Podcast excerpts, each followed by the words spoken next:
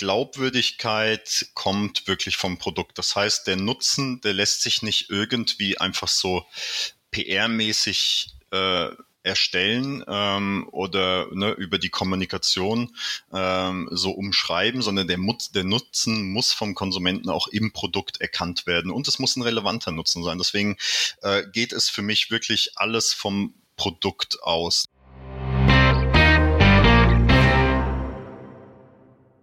Herzlich willkommen zu Episode 31 unseres Podcast Market Team. Mein Name ist Jonas und wir haben mit dieser Folge was ganz Besonderes vor, denn diese Episode steht nicht für sich alleine, sondern reiht sich ein in eine Serie mehrerer Content-Formate und zwar zum Thema Nachhaltigkeit im Marketing. Wir starten damit den ersten MTP Deep Dive und wollen somit dieses Thema aus verschiedensten Perspektiven beleuchten und dafür bringen wir alle MTP-Content-Formate zusammen. Wir haben zu diesem Thema einen Interview-Podcast, diesen hier, wir haben einen Marketing-Snack, wir haben zwei Magazinartikel und ein Panel vorbereitet, das jetzt in den nächsten Tagen ähm, alles veröffentlicht wird. Damit wollen wir euch, unseren LeserInnen und HörerInnen, ähm, ja, einen etwas tieferen Einblick in das Thema gewähren können. Das heißt für euch in Zukunft dranbleiben, auf den MCP-Kanälen Ausschau halten für neuen Content zu genau diesem Themenfeld. So, äh, ja, und jetzt äh, zu, auch zu diesem Podcast nach dieser allgemeinen Einführung. Wir haben uns für diese Folge, für das Interview vors Mikrofon geholt, Julian Hessel. Julian ist der Marketing Director für Deutschland und Österreich bei SodaStream, einem Unternehmen, das es seit Jahren sehr gut gelingt, sich auf das Thema Nachhaltigkeit zu branden und das Thema Nachhaltigkeit zu leben. Und das liegt in erster Linie einfach daran, dass sie ein geniales und starkes Produkt haben, das jährlich Millionen von Tonnen von Plastikmüll einspart. Mit Julian habe ich über, über vieles zu diesem Thema gesprochen. Wir haben darüber gesprochen, was Nachhaltigkeit für ihn eigentlich selbst bedeutet, wie er das selbst für sich lebt. Wir haben darüber gesprochen, wie man sich als Unternehmen auch in der Kommunikation auf dieses Thema branden kann und worauf es eigentlich ankommt, um glaubwürdig zu sein und damit es eben nicht rein bei irgendwelchen kommunikativen Maßnahmen und irgendwelchen Hüllen und Scheinheiligkeit bleibt. Das und vieles mehr gibt es jetzt gleich im Gespräch. Bevor wir jetzt direkt reinstarten, noch einmal der Appell an alle. Wenn ihr, die wenn ihr diesen Kanal noch nicht abonniert habt, dann lasst uns doch ein Abo da auf Spotify, Soundcloud, Apple Podcast, Deezer, Fio, egal wo, überall wo es Podcasts gibt. Folgt uns, äh, lasst uns eine kurze Bewertung und einen Kommentar da, das würde uns sehr freuen. Wenn ihr uns einen riesen Gefallen tut, dann erzählt doch nach dieser Folge einfach einer, einem Freund, einer Freundin von diesem Podcast. Uns würde das sehr helfen, uns würde das sehr freuen. Und damit starten wir jetzt auch direkt ins Gespräch. Dann ähm, sag ich äh, herzlich willkommen, Julian. Ähm, ich, ich freue mich sehr, dass du heute bei uns bist, dass du dir heute die Zeit nimmst, mit uns zu sprechen äh, und, und Teil unseres Deep Dives zum Thema Nachhaltigkeit im Marketing bist. Erstmal äh, guten Morgen. Guten Morgen, Jonas. Seite. Guten Morgen an die Hörer. Ich freue mich auch sehr. Vielen Dank für die Einladung. Sehr, sehr cool. Ähm, du bist Marketingchef in Deutschland oder Deutschland, Österreich, Schweiz, der Dachregion von SodaStream. Habe ich das ist die Position richtig nicht beschrieben. Ich bin Marketingdirektor für Deutschland und für Österreich, genau. Die Schweiz äh, wird von einer lieben Kollegin geleitet.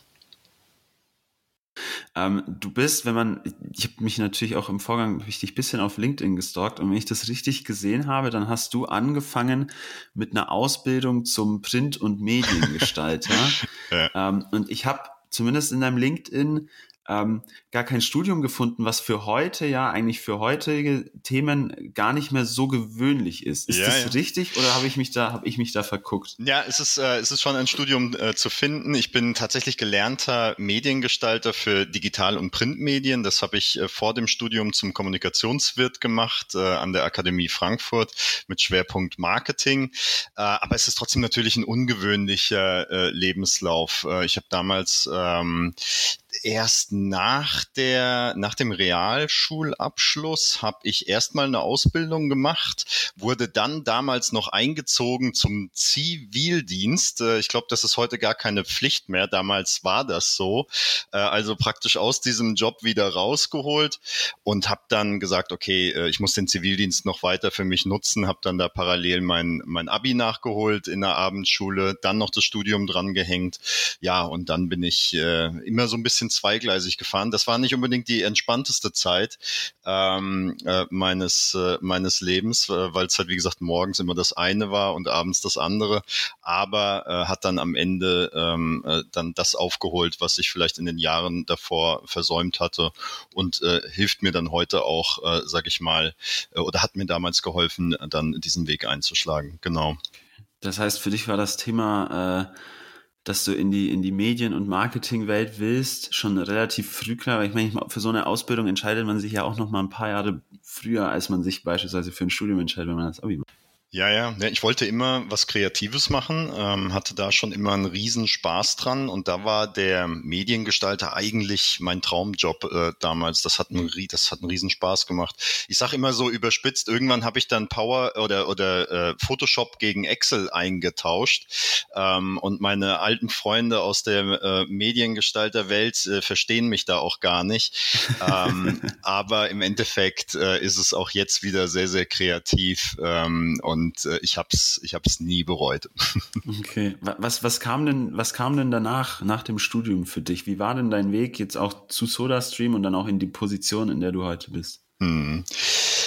Ja, ähm, ich hatte schon damals als Mediengestalter im Grunde ähm, äh, so die Möglichkeit, auch schon mit großen Marken zusammenzuarbeiten. Das war eine relativ kleine Agentur und da kam ich dann relativ schnell auch in den Genuss, äh, zum Beispiel mal zur PepsiCo äh, zu können und da meine Arbeit selbst äh, vorzustellen, Briefings selbst abzuholen und so weiter. Das war eigentlich ein ganz guter Einstieg.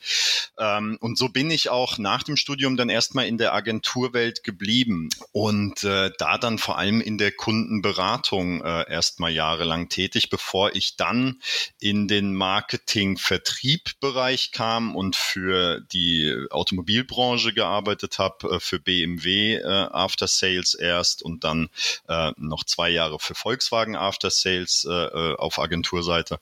Ähm, und das hat mir dann so ein ganz gutes Roundup gegeben für Marketing, Vertrieb und dieses, diesen, diesen Zusammenspiel, was mir heute auch wirklich hilft, äh, dieses Verständnis. Ähm, dann bin ich gewechselt in äh, den B2B-Bereich, wenn man so will, was vorher wirklich Konsumentenmarketing war, ähm, wurde dann in meinem Lebenslauf äh, in den B2B-Bereich äh, ähm, umge, ähm, umgewandelt und ich war tätig für einen Notfalllogistiker fünf Jahre lang als Marketing- und Salesleiter. Ja, und dann äh, hatte ich die Möglichkeit einzusteigen bei SodaStream und ich, äh, meine Eltern waren immer SodaStream-Nutzer, das weiß ich noch von damals. Ähm, und äh, ich war es zu diesem Zeitpunkt tatsächlich nicht, ähm, äh, kannte aber die Marke und war dann sehr äh, sehr happy über diese Möglichkeit und bin dort eingestiegen als Marketing Manager. Das heißt, ähm, Marketing Manager bei SodaStream ähm, äh, kann man sich so vorstellen, dass das äh, äh, Marketing-Team von SodaStream in unterschiedliche Bereiche aufgeteilt. Es gibt ein Kommunikationsteam, es gibt ein Trade-Marketing-Team, es gibt ein Marketing Operations-Team und es gibt eben auch ein Product-Marketing-Team. Und in diesem Product-Marketing-Team war ich äh, der Marketing Manager also es ist so eine Art Teamleiter im Teamleiter.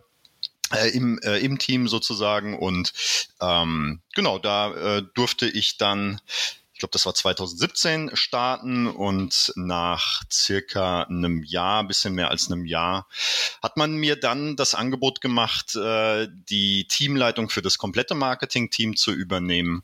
Ähm, da bin ich dann äh, mit schlackernden Knien, habe ich diese Ange äh, dieses Angebot angenommen und äh, jetzt seit circa dreieinhalb, vier Jahren habe ich äh, die Marketingdirektion inne und bin sehr stolzer Marketingdirektor von äh, 14 Kollegen bei uns. Und ja, wie gesagt, für mich natürlich äh, als, äh, ähm, als äh, äh, Kollege dieses Teams natürlich das beste Marketingteam der Welt.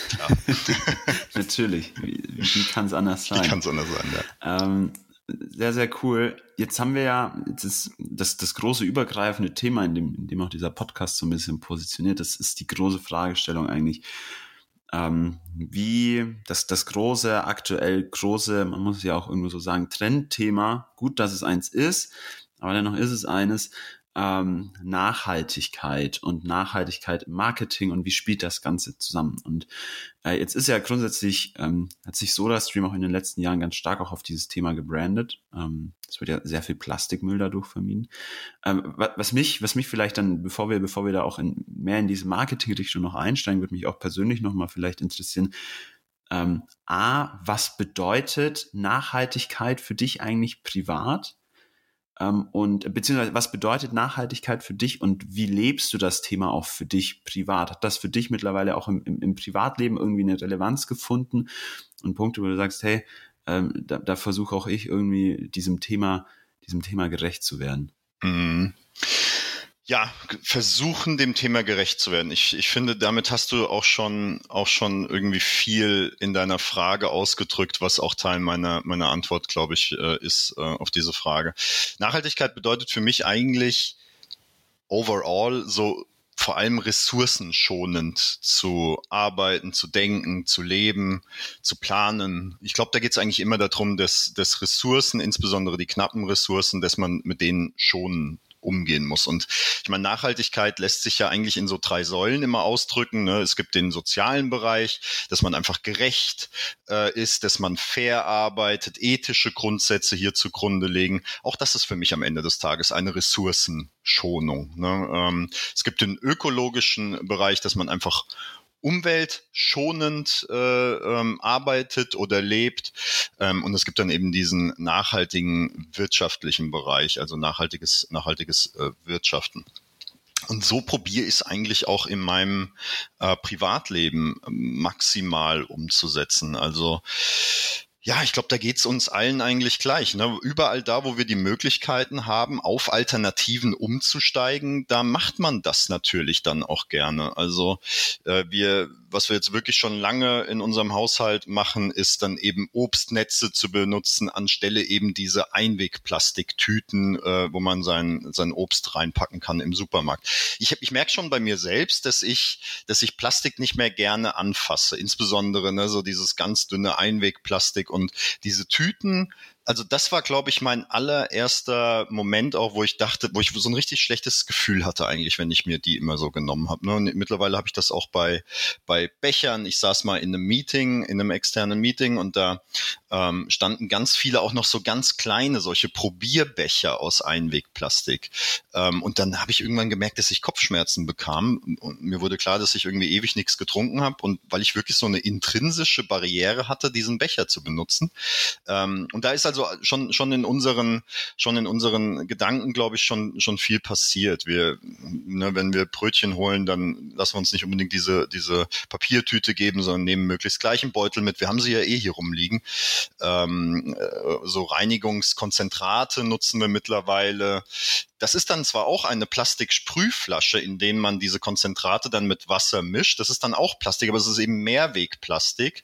Und diese Flasche, ich glaube, die habe ich noch nie ausgetauscht. Ähm, aber es ist eben was anderes, als wenn ich jedes Mal eine Einwegplastikflasche neu kaufe und diese nur für, äh, weiß ich nicht, vielleicht eine Woche dann benutze. Und ja, was wir, was, was auch sehr einfach ist, ist, sind solche Alufolien oder Frischhaltefolien zu ersetzen mit so, mit so Wachstüchern. Das sind alles Dinge, die, äh, die in meinem Haushalt mittlerweile ähm, gängig sind. Und da denkt, da denkt auch niemand mehr drüber nach. Die sind dann einfach so einmal umgestellt und das war ja, so ein bisschen halt auch wie SodaStream, ne? Das war dann ohne irgendwie großen Verlust, kann man einfach von auf eine Alternative setzen, die, äh, die mir, die mir das Leben jetzt nicht unbedingt hart macht, sondern es ist einfach etwas anderes, äh, was ich einfach häufiger verwenden kann. Und genauso wie jetzt so dieses Reinigungskonzentrat äh, eben dann äh, so und so viel Liter ergibt, ähm, kann ich mir zum Beispiel auch eine Sirupflasche nehmen und daraus in Zukunft meine Softdrinks erstellen, weil ein so eine Sirupflasche halt genau ein Sixpack äh, Einweg-Plastikflaschen äh, ersetzen kann. Und ich glaube, das da, darum geht es so ein bisschen, dass, dass, dass man halt schaut, solche Möglichkeiten, die sich einem bieten, dann auch zu nutzen. Und am Ende komme ich aber wieder auf den Punkt zurück. Man gibt halt da sein Bestes. Ne? Und die Verantwortung liegt, glaube ich, äh, sowohl auf Konsumentenseite als auch auf Unternehmensseite, dass da auch in eine, äh, in, in eine nachhaltige Richtung gewirtschaftet wird. Mhm. Ja, am Ende, am Ende des Tages bleibt ja im aktuellen wirtschaftlichen System der Kunde immer noch König. Und wenn der Kunde kein Plastik mehr kauft, dann wird es auch keins mehr geben. Ähm, Finde ich, finde ich einen sehr, sehr guten Punkt. Das heißt, du hast auch privat für dich eigentlich ja die Punkte, die du geschildert hast, vor allem das, das Soda-Stream-Konzept Plastik zu ersetzen, ähm, Einwegplastik auch zu ersetzen, äh, ganz stark umgesetzt. Würdest du denn sagen, vielleicht kannst, vielleicht kannst du das auch aus deiner Perspektive mal sagen, inwiefern siehst, siehst du SodaStream als eine nachhaltige Marke oder was wäre der Begriff, den du wählen würdest? Ich finde den Begriff irgendwie nachhaltig, das ist ja schon, also finde ich irgendwie immer schwierig. Ich weiß nicht, ob es das so auf den Punkt bringt. Ähm, ich weiß nicht, wie würdest du das für, für SodaStream fassen? Also ich glaube, SodaStream würde ich als nachhaltig und praktisch sehen, ähm, weil es eben Dinge ersetzt, die nicht nachhaltig und besonders unpraktisch sind wahrscheinlich. wahrscheinlich einfach genau deshalb. Es ist, es ist auch wirklich, es liegt so in der, in der Natur der Sache. Selbst wenn so das Stream nicht nachhaltig sein äh, wollen würde, dann wäre so das Stream am Ende trotzdem nachhaltig, weil halt eben diese, diese vielen Plastikflaschen, äh, die im Markt äh, zu kaufen sind und diese vielen Milliarden Plastikflaschen, die wir auch jährlich in, in, äh, in Deutschland und natürlich auch weltweit verbrauchen, ähm, weil die natürlich ein Riesenproblem darstellen äh, für, für die Umwelt. Ne? Die PET, äh, das hier verwendete Material, das ist eins der robustesten Materialien. Wenn die in der Umwelt landen, dann, also ne, anders gesagt, wenn jedes, jede Plastikflasche, die im Meer landete, die wird noch dort schwimmen. Die hat sich noch nicht zersetzt. Ne? Also man geht da von 450 Jahren aus. Man weiß es natürlich nicht so richtig, weil so lange gibt's dieses Material überhaupt noch gar nicht. Ähm, also jede, die da jemals gelandet ist und nicht rausgefischt wurde ähm, oder äh, Gott bewahre von, von äh, Fischen gefressen wurde, ähm, äh, wird dort noch schwimmen. Und das ist halt einfach ein, einfach ein Riesenproblem. Und ein Wassersprudler von SodaStream, der spart halt einfach ähm, Tausende von Einwegplastikflaschen ein pro Haushalt, pro Familie. Und äh, das äh, bei dem Wachstum, welches äh, SodaStream da gerade hinliegt, macht halt mittlerweile wirklich einen ganz schönen Anteil hier natürlich auch aus. Und äh, das ist nicht von der Hand zu weisen. Und, und, und, und da kann man sich drehen und wenden, wie man will.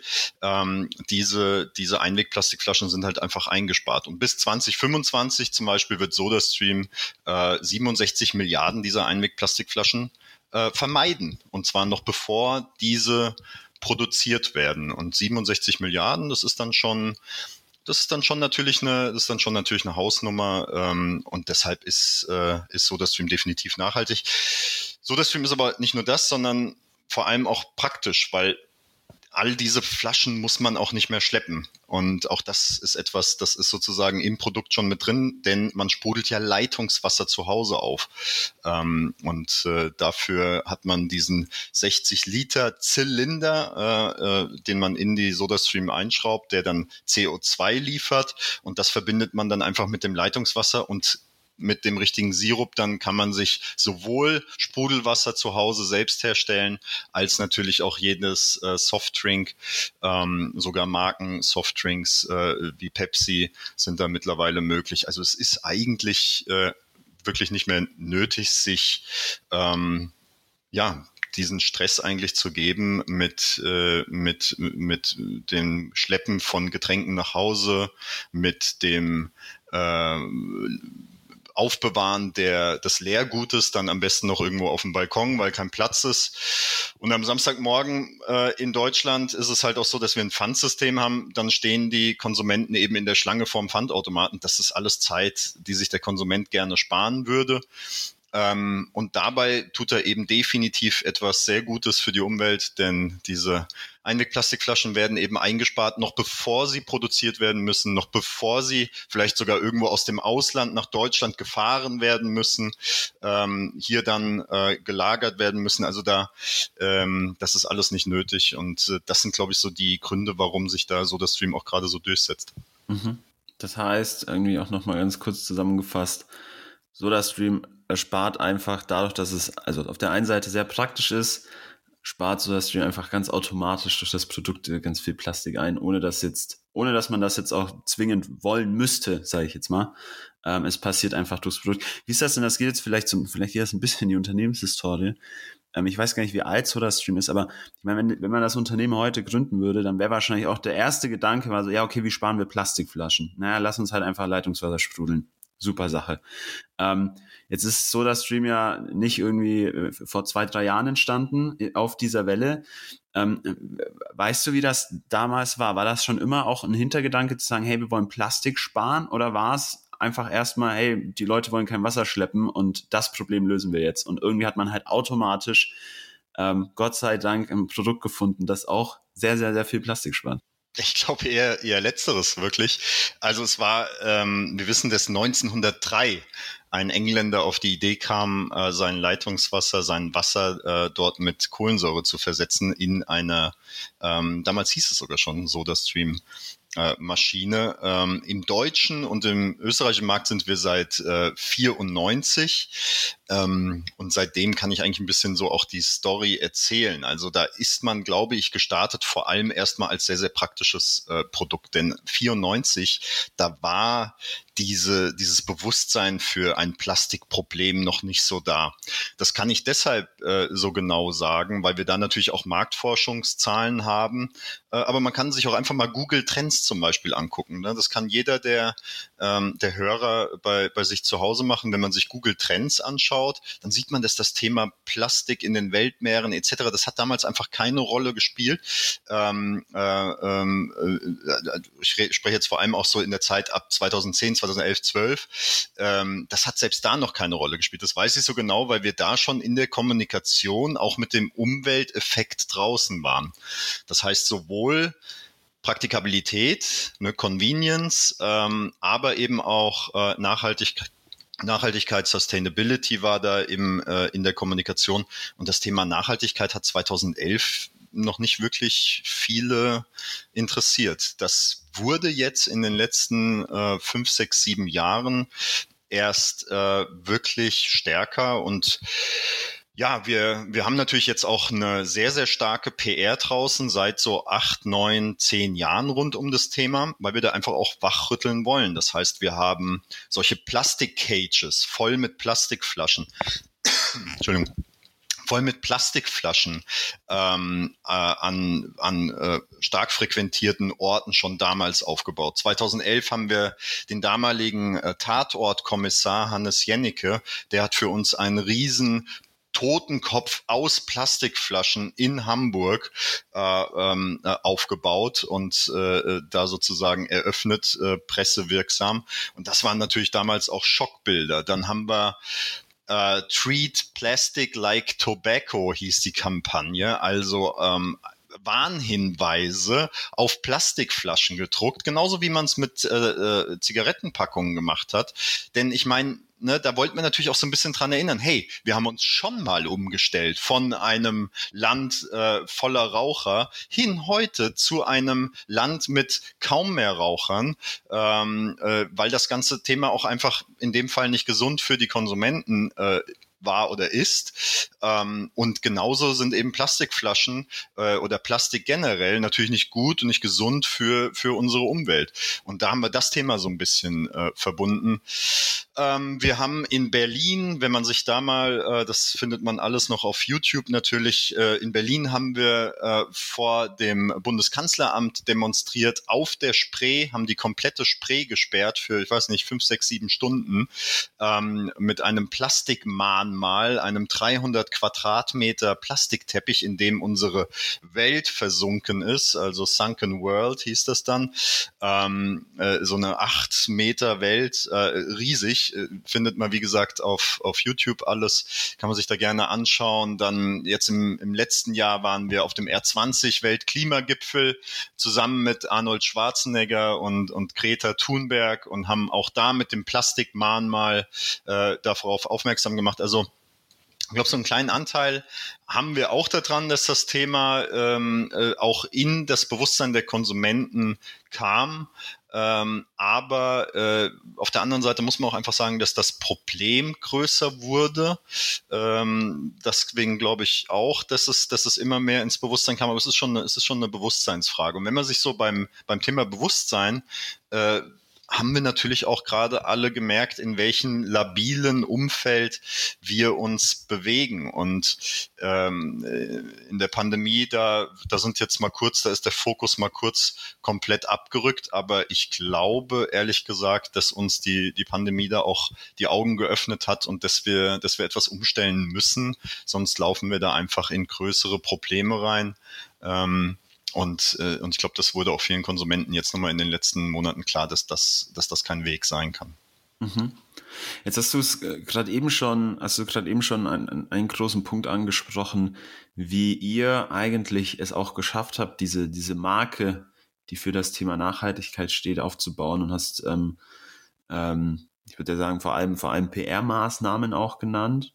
Ähm, beziehungsweise das erinnert ja fast schon an, an an, ich sag mal, Greenpeace-Aktionen, ähm, die ihr da gemacht habt. Also einfach sehr viel, sehr viel, ähm, ja, Aktionen, würde ich mal sagen, auf, auf, auf der Straße.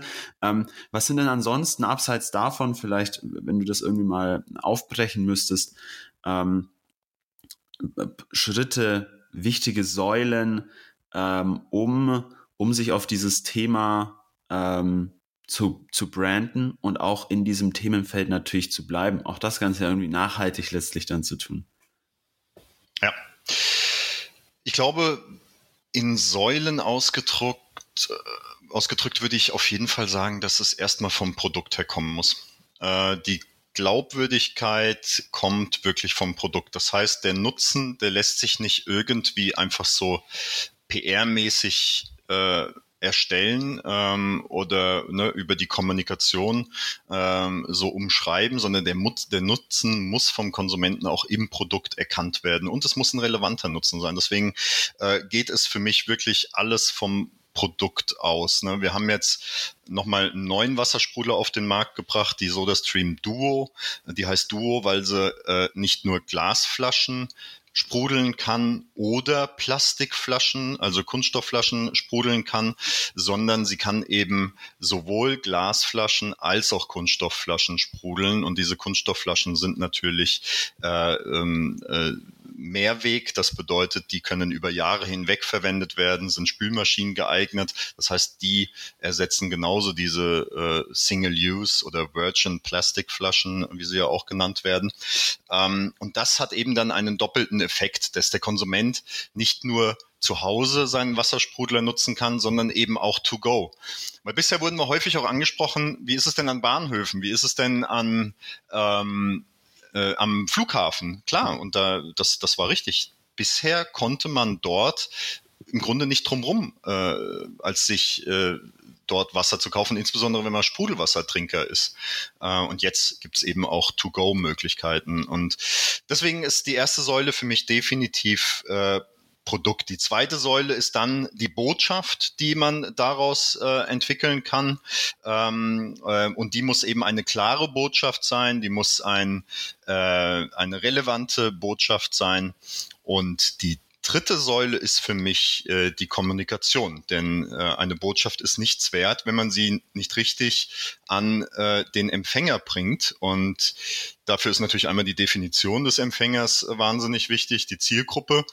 Ähm, aber darüber hinaus dann natürlich auch äh, der Channel-Mix. Und äh, du hast eben schon einen Channel angesprochen, PR. Ja, das sind schon, das waren schon wirklich aufsehenerregende ähm, Maßnahmen. Das ist auch im, im Leben eines Marketingdirektors äh, nicht jeden Tag so. Da muss man natürlich auch wahnsinnig, da darf auch nichts schiefgehen, ne? sonst hat man da auch sofort auch eine Negativpresse äh, ähm, und muss wirklich schauen, dass da alle Sicherheitsvorkehrungen getroffen sind, dass wirklich auch nur diese eine Message dann auch rüberkommt. Und das sind schon aufregende Tage, das kann ich, das kann ich auch sagen.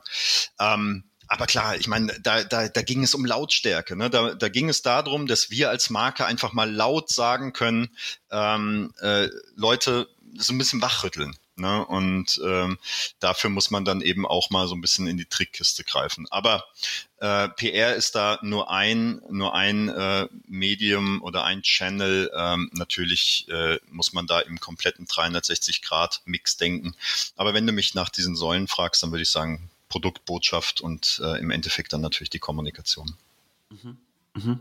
Wie ist das denn auch mit, ich sag mal, hat sich denn auch für euch jetzt nochmal mit dem wahrscheinlich in den letzten Jahren sehr viel stärkeren Shift ähm, hin vom, also wenn man die zwei Werte versprechen, die du ja vorher formuliert hast, praktisch und Nachhaltigkeit, würde ich mir jetzt vorstellen, ähm, dass sich auch wahrscheinlich der Kaufgrund der Kunden und der Grund, warum Kunden sich für SodaStream entscheiden, ganz stark geschiftet hat und es nicht mehr hauptsächlich, vielleicht war das früher mal hauptsächlich als halt praktisch.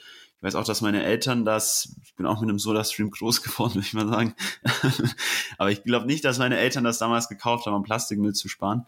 Ähm, aber hat sich da, ähm, wie, wie ist das, wie nimmst du das wahr und siehst du das vielleicht auch in irgendwelchen Zahlen, wie sich da der Kaufgrund und das Kundenverhalten irgendwie geändert?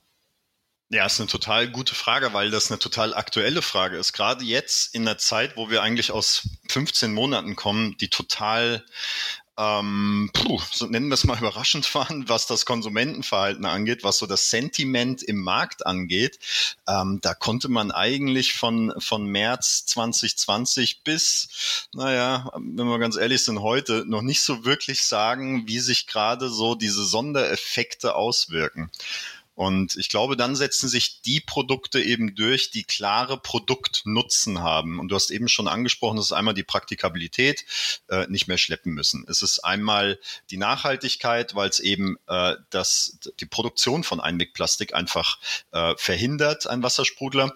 Ähm, dann kommt aber kommen noch andere Punkte hinzu, die immer in unterschiedlicher Stärke sozusagen ähm, beim Konsumenten an Wichtigkeit gewinnen. Also zum Beispiel das Preis-Leistungs-Verhältnis. Ne? Und du hast relativ schnell amortisiert sich der Kauf eines Wassersprudlers gegenüber dem Kauf von, äh, von Markenmineralwasser beispielsweise. Das amortisiert sich eigentlich bei fast jedem, egal wie groß der Haushalt ist, schon im ersten Jahr. Also das ist für viele auch ein Kaufgrund natürlich. Ähm, dann äh, aber auch die Verfügbarkeit und ne, also wenn du einen Wassersprudler zu Hause hast, dann, dann äh, läufst du natürlich nie leer. Ne, dein Leitungswasser, das läuft ähm, und entsprechend kannst du es dir immer aufsprudeln. Und so dieser 60-Liter-Zylinder, der hält auch eine ganze Weile. Ähm, äh, die, die muss man erstmal leer getrunken haben und dann kann man die eben an der Supermarktkasse einfach wieder äh, sich auffüllen lassen die, diese Verfügbarkeit des Wassers, das war natürlich ein Riesenthema jetzt in der Pandemie. Und zwar ganz am Anfang, da hatten wir, äh, einige werden sich erinnern, diesen Hamster-Effekt kurz. Äh, da waren natürlich so Produkte wie solche Zylinder total beliebt. Ne? Man, man nimmt so einen Zylinder und hat 60 Liter sozusagen in der Handtasche äh, oder vielleicht sogar ein paar mehr Zylinder und hat äh, noch mehr. Also es ist, das kann man in Wasserkästen natürlich nicht tragen. Ähm, das ist das eine. Und das andere sind natürlich dann auch die äh, Getränkekonzentrate, die Sirups, die man sich dazu holt. Ne, ein so ein Pepsi, 7-Up, äh, Mirinda-Sirup, jeweils ergeben die neun Liter und die sind halt nur relativ klein ähm, und, und haben dann einfach eine hohe Ergiebigkeit. Ähm, und neun Liter, das ist genau ein 1,5 Liter Sixpack ne, in, in Plastikflaschen, äh, wenn man so will. Also das war dann natürlich so ein Thema Verfügbarkeit zu Hause, äh, welches auf einmal in dem letzten Jahr total relevant wurde für die, für die Konsumenten. Und so ja, komme ich eigentlich wieder so ein bisschen auf, auf wirklich ein Produkt zurück, das wirklich etwas kann. Da glaube ich, ist es so, dass sich so Produktvorteile einfach mit der Zeit auch mit dem Konsumenten-Needs dann mitbewegen können und eben unterschiedliche Stärken ausspielen können. Und da ähm, ist einfach im Moment dann auch ein Wassersprudler äh, schwimmt so ein bisschen auf unterschiedlichen Wellen, Trendwellen, möchte ich mal sagen. Ähm, und das ist natürlich einmal ein, ein Trend zur, zum lokalen Konsum. Also viele möchten auch einfach bei sich in der Umgebung äh, produzierte Produkte äh, konsumieren, beziehungsweise dort äh, generell einkaufen äh, und, das, und Produkte beziehen. Und da ist dann natürlich nichts lokaler als das eigene äh, Leitungswasser, logischerweise. Das Zweite ist, dass das Wissen über die Leitungswasserqualität in Deutschland sich immer weiter ausweitet. Das heißt, in, na, wir haben eine hervorragende Leitungswasserqualität in, in Deutschland und das bestätigen äh, viele unabhängigen Experten, allen voran die Stiftung Warentest, jedes Jahr aufs Neue. Die Qualität ist einfach äh, äh hervorragend. Es ist das am besten getestete ähm, äh, Lebensmittel sozusagen, ähm, äh, welches wir äh, in Deutschland haben und entsprechend äh, ein absoluter, ein absoluter Tipp äh, von vielen äh, auch aufs Leitungswasser äh, umzusteigen beziehungsweise äh, das Leitungswasser zu trinken. Ähm, und entsprechend äh, ja ist das so eine so eine zweite Welle. Und dann natürlich diese ich würde mir gerne mein Leben vereinfachen, äh, Trend oder Welle, ähm, Bewegung, ähm, weil natürlich auch der Stress für alle nicht weniger wird. Ähm, und äh, dann hat man natürlich gerne gewisse Zeit gespart, zum Beispiel, dass man dann eben kein Lehrgut mehr zurückbringen möchte. Und das sind so die, das sind so die Trends, äh, die sich da immer mal in der Stärke ein bisschen verändern, aber die bestehen jetzt wirklich schon seit, ja, vielleicht nicht Jahrzehnten, aber seit zehn Jahren mal bestimmt. Mhm. Mhm. Jetzt hast du gerade eben nochmal den, den Punkt des, des Produktes äh, ganz stark angesprochen und äh, wie wichtig das ist, eigentlich ein, ein, Produkt zu haben, das da gut ist und das ähm, einen Wert, einen sehr starken Wert in die Richtung auch erfüllt. Wenn man jetzt auch nochmal auf dieses Thema, ich sag mal, der Nachhaltigkeit blickt, gibt es natürlich Unternehmen, ähm, die haben nicht das Glück, sage ich mal, mit einem Produkt äh, vertreten zu sein, das automatisch diesen Zweck eigentlich ganz, ganz stark, diesen Zweck der Nachhaltigkeit ganz stark erfüllt. Gibt es da irgendeinen Player, wo du sagst, da bist du der Meinung, die machen das trotzdem unfassbar gut und die haben es trotz, trotz einem vielleicht nicht ganz so prädestinierten Produkt geschafft, ähm, das Ruder irgendwie zu drehen? Also was mir immer gut gefällt, ist, wenn ich Marken sehe, wie jetzt zum Beispiel True Fruits, die es schaffen, dann einen weiteren Nutzen für ihre Glasflaschen zum Beispiel zu schaffen. Das finde ich total sinnvoll. Ne? Die haben dann, die haben unheimlich viele so Aufsätze entwickelt, einmal als Salzstreuer, dann weiß ich nicht, als Blumenbestäuber kann man wirklich in un, äh, unheimlich vielen, ne, Vase ist wahrscheinlich so das Allereinfachste, aber die haben wirklich auch Aufsätze und so Add-ons entwickelt und das finde ich, das finde ich smart. Das finde ich, da ist dann aus Einweg Mehrweg gemacht worden äh, und das, das finde ich einfach äh, eine gute Idee. Das ersetzt auch wieder was und ich glaube, wenn da, wenn da viele oder jede Marke sich äh, hinterfragen würde, was kann man denn da machen, dann würden das die Konsumenten auch sehr, sehr dankbar entgegennehmen. Mhm. Das heißt, dem Konsumenten eigentlich im Grunde ist das ja dem Konsumenten eine ganz einfache Möglichkeit zu geben, den Abfall des eigenen Produktes zu upcyclen. Ja, genau. Upcyclen, äh, upcyclen ist wirklich, wirklich das Stichwort. Ähm, einfach Ne, wir, wir, müssen mehr schauen, wie wir unsere Produkte in einen Circle bekommen.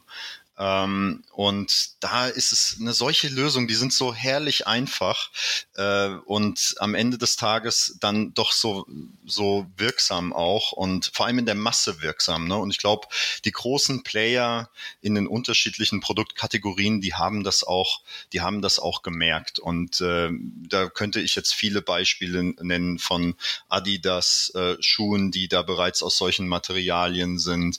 Ähm, äh, also im Grunde fast jeder schaut gerade, was er machen kann. Ich glaube, Ähm, es gibt ein paar einfach, die es ein bisschen besser hinbekommen als andere. Ähm, und ich glaube wirklich, wir müssen da auch ähm, ja weiterhin den Druck aufrechterhalten. Äh, insgesamt geht es, glaube ich, schon in eine richtige Richtung. Äh, und ich hoffe, dass die Konsumenten das auch mit ihrem mit ihrem Portemonnaie dann entsprechend in der in der Entscheidung auch auf der honorieren oder wenn man äh, so will, dann auch in dieser Auswahl halt einfach entsprechend wählen. Mhm. Wenn wir jetzt, wenn wir jetzt auch von, von, von Marken sprechen, ähm, dann ist natürlich immer, immer die Frage, ich kann das natürlich auf der einen Seite, wie von dir schon geschildert, ähm, geht es darum, das nach außen zu tragen, in, in, spannenden, äh, aufmerksamkeitserregenden Aktionen, vor allem ja in eurem Fall. Ähm, es ist aber auch, das ganze Unternehmen muss ja dahinter stehen. Und gerade wenn es jetzt darum geht, irgendwie vielleicht wie True Fruits da ähm, tolle Ideen zu haben, ähm, wie man wie man die eigenen Produkte upcyclen kann, da muss ja auch die ganze Belegschaft irgendwie dahinter stehen. Da muss ja die Kreativität für genau dieses Thema da sein und die Leidenschaft eigentlich auch für genau dieses Thema da sein, um auf solche Punkte zu kommen. Was mich interessieren würde, ist, wie, wie seht ihr das oder wie, wie ist das für euch? Ähm, und was bedeutet es für dich eigentlich, das ganze Unternehmen dahinter, hinter dieses Thema auch zu ziehen? Und was bedeutet in diesem Kontext für dich eigentlich dieser, dieser Grundsatz, den man so oft hört, dass Marken ja immer von innen nach außen wachsen müssen und es eigentlich nicht möglich ist, das Ganze authentisch äh, nur nach außen zu tragen, was nach außen zu tragen, was innen nicht besteht. Ja. Also ich hatte bei SodaStream da nie die Herausforderung, dass ich da jemanden äh, in irgendeiner Form von überzeugen muss. Das ist tatsächlich dafür schon einfach zu lange und zu tief in unserer DNA verwurzelt. Äh, ganz im Gegenteil. Also wir werden weiter gechallenged und wir challengen uns auch natürlich untereinander selbst. Ne? Welches Plastik können wir noch umstellen auf abgecyceltes Plastik? Wo kriegt man wirklich Fairtrade äh, äh, abgecyceltes Plastik her? Das sind so die Fragen, die, die uns gerade bewegen. Wie können wir Produktionsprozesse noch weiter nachhaltiger ausbauen? Und da äh, challengen wir uns gegenseitig. Und da ist nichts äh, eher ähm, oder oder äh, nicht nichts wird da in irgendeiner Form übel genommen, sondern äh, wie gesagt, da muss niemand überzeugt werden, sondern da ist eher eher ein ja, ein Hinterfragen auch der, der ganzen Belegschaft äh, tatsächlich angesagt und, und so muss das, glaube ich, auch sein.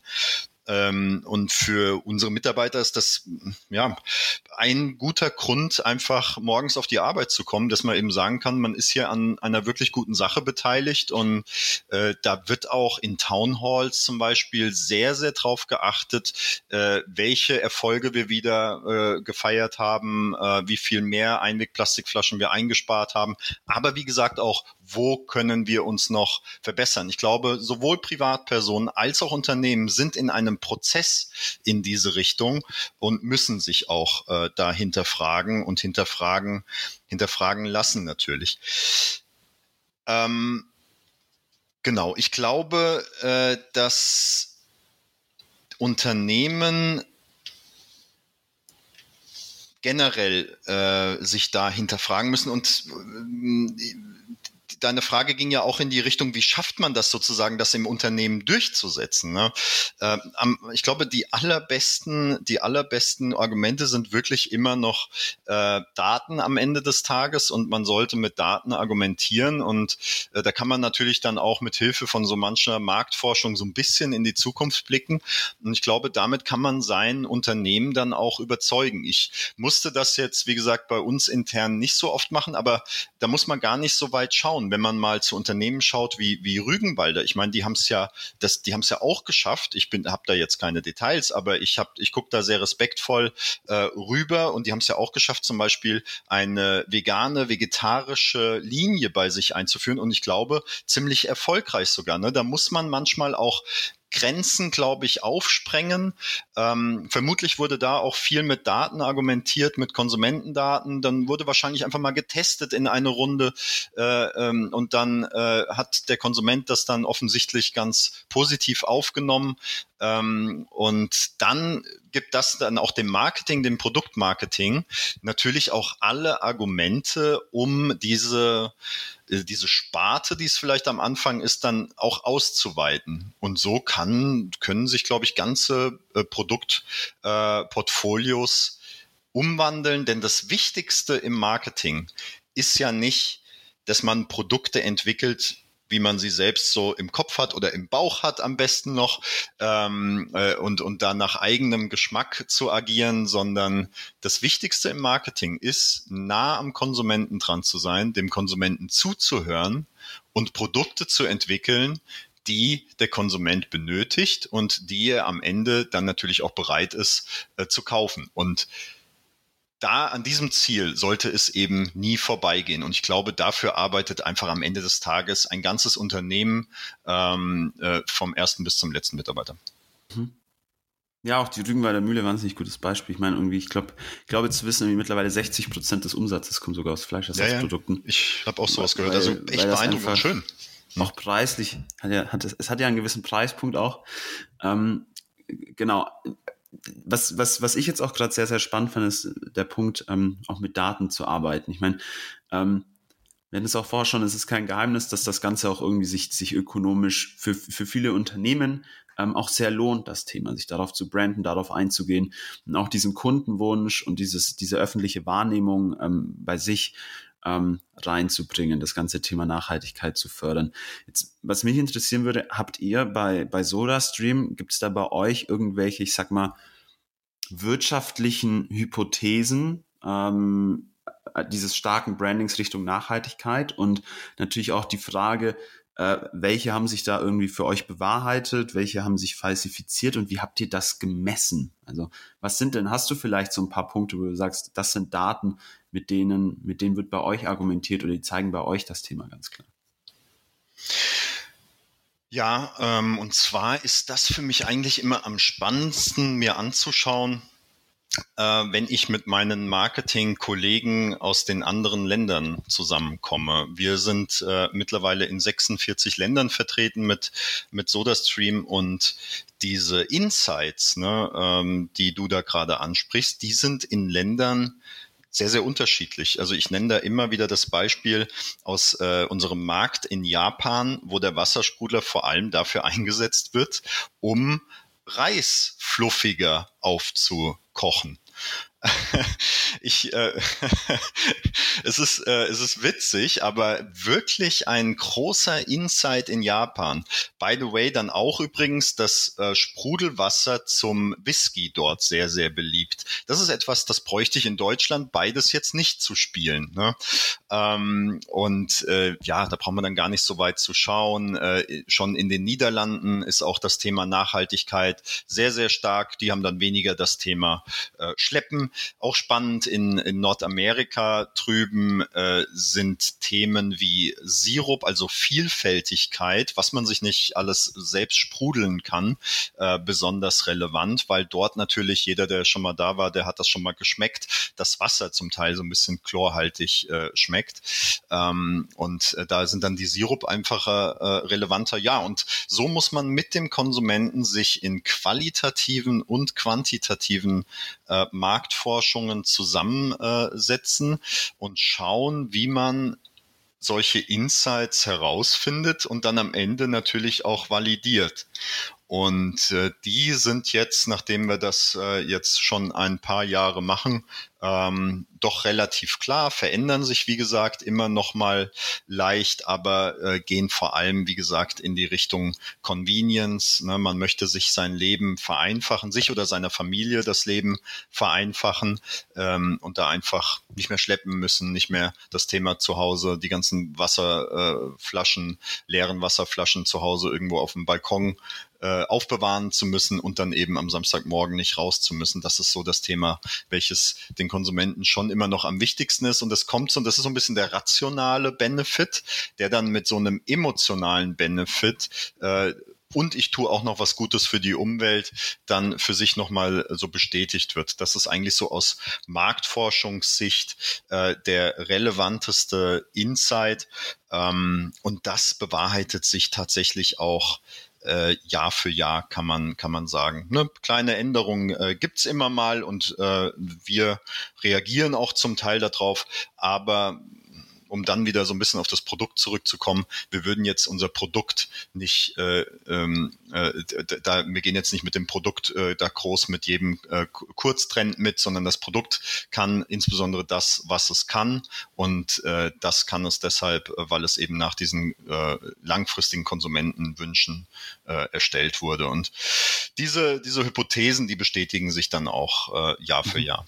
Okay. Ich glaube, das fasst doch das fasst doch das ganze Thema und alles, worüber wir jetzt äh, gerade schon gesprochen haben, eigentlich schon ganz gut zusammen. Ähm, ich ich würde, ich hätte jetzt gerne noch äh, drei, drei kurze Fragen für dich zum Abschluss. Ähm, und äh, du darfst gerne sehr kurz und knapp auch darauf antworten. Ähm, du darfst auch lang darauf antworten.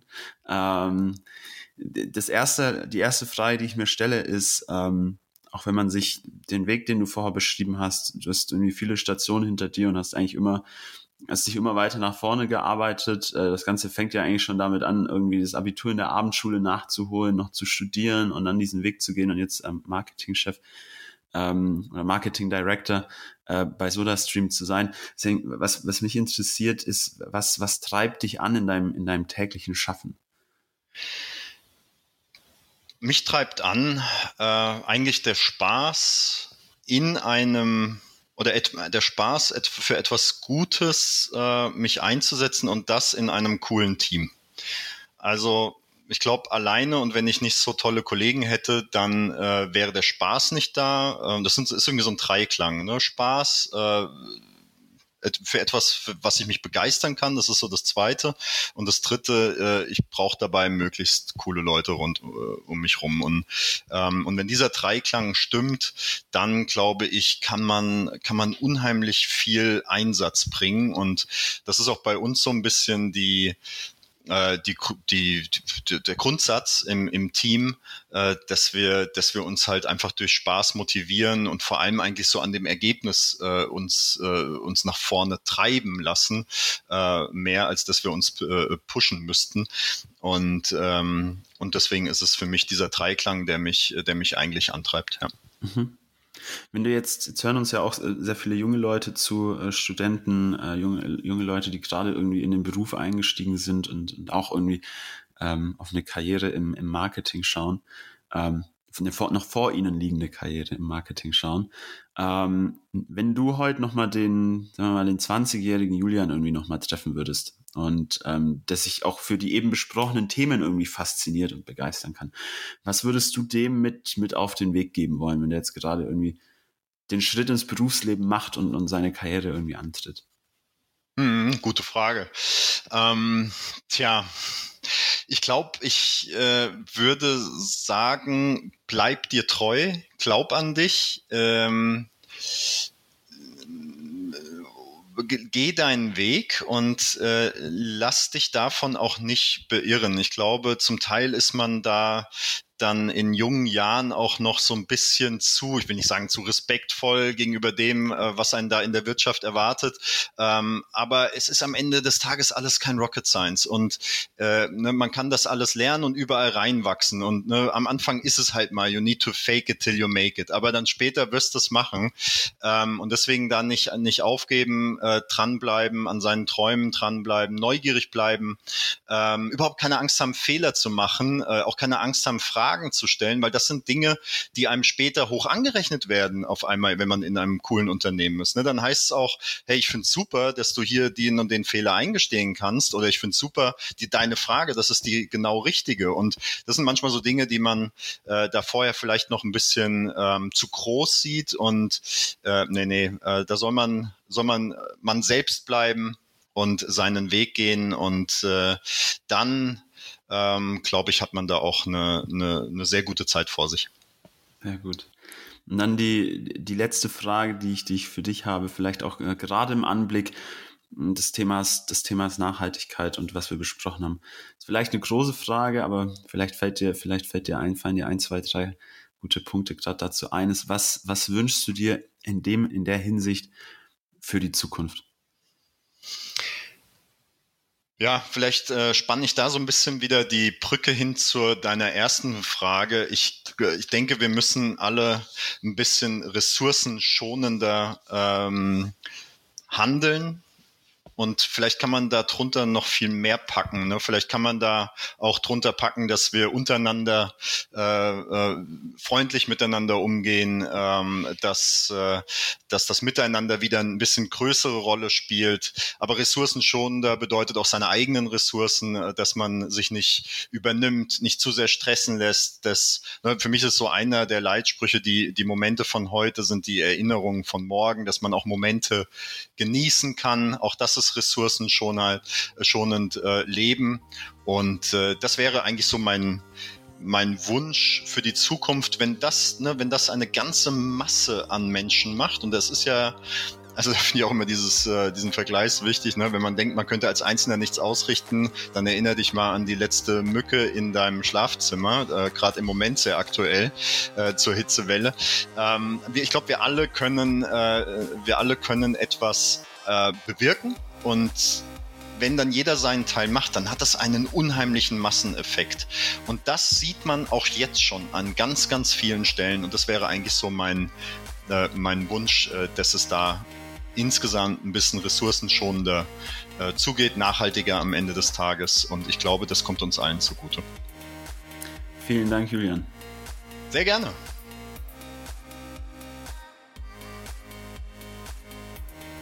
Alles klar, Leute, das war's auch schon wieder mit dieser Folge Marketing. Wir hoffen wie immer, es war was Spannendes für euch dabei und ihr konntet was für euch rausziehen. Wie auch Julian das jetzt im Laufe des Gesprächs schon mehrfach angebracht hat, möchte auch ich zum Ende dieses Podcasts nochmal eine Sache betonen, die für mich ganz wichtig geworden ist und die mir dieses Interview auch nochmals bestätigt. Wenn wir über das Thema Nachhaltigkeit im Kontext des Marketing reden, dann geht es hierbei niemals rein um die Kommunikation, um irgendwelche Werbung, um irgendwelche öffentlichkeitswirksamen Maßnahmen oder um irgendein Branding als Hülle.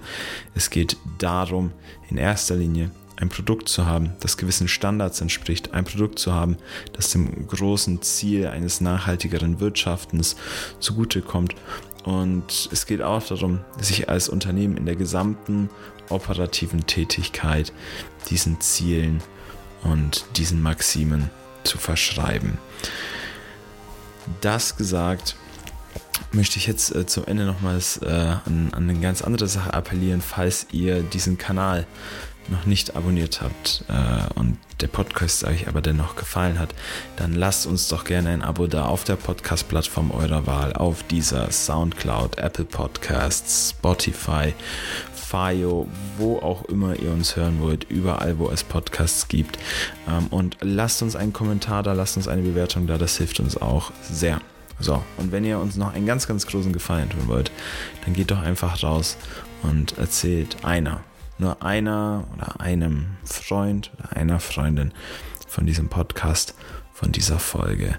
Uns wird das sehr freuen, uns wird das sehr helfen und in diesem Sinne, wir hören uns beim nächsten Mal wieder. Bis dahin nicht abwarten und Tee trinken, sondern rausgehen und einfach mal machen.